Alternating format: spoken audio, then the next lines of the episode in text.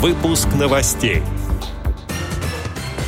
Минюст России принял решение о соответствии Устава ВОЗ российскому законодательству и его государственной регистрации. Трансляция авторского спектакля в КСРК ВОЗ. Далее об этом подробно в студии Алишер Канаев. Здравствуйте. Здравствуйте субботу, 12 февраля, в 14.00 по московскому времени в комнате «Малый зал КСРК» и в группе во ВКонтакте подразделения культуры КСРК ВОЗ состоится трансляция авторского спектакля творческого дуэта «Совпадение» Ларисы Овциновой и Геннадия Карцева. Их было двое. Спектакль посвящен истории взаимоотношений поэтов Серебряного века Анны Ахматовой и Николая Гумилева. Он построен на стихах поэтов, письмах, воспоминаниях, высказываниях современников и исторических событиях эпохи. Прозвучат романсы на стихи Гумилева. Зритель станет свидетелем истории любви со дня знакомства героев до их последних дней. Любовные муки, взаимоотношения двух творческих людей, светская жизнь, историческая составляющая и роковой финал. Все это сплелось в единый вихрь.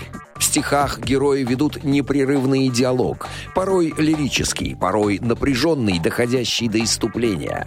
Анна и Николай были слишком свободными и большими людьми, чтобы стать парой воркующих голубков. Но мы верим, что за гранью жестокого мира эта пара будет пролетать над светлыми царскосельскими аллеями, такая же юная, любящая и беспечная.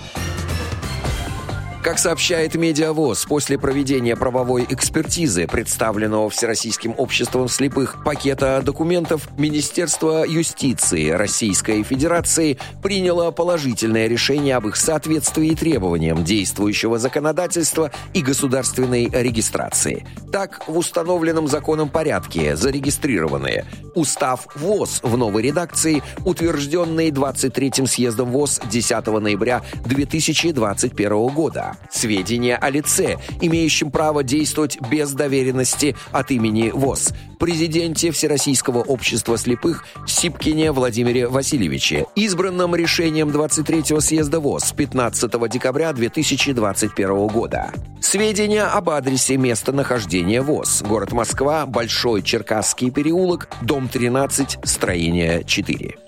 Отдел новостей «Радиовоз» приглашает к сотрудничеству региональной организации. Наш адрес новости собака радиовоз.ру.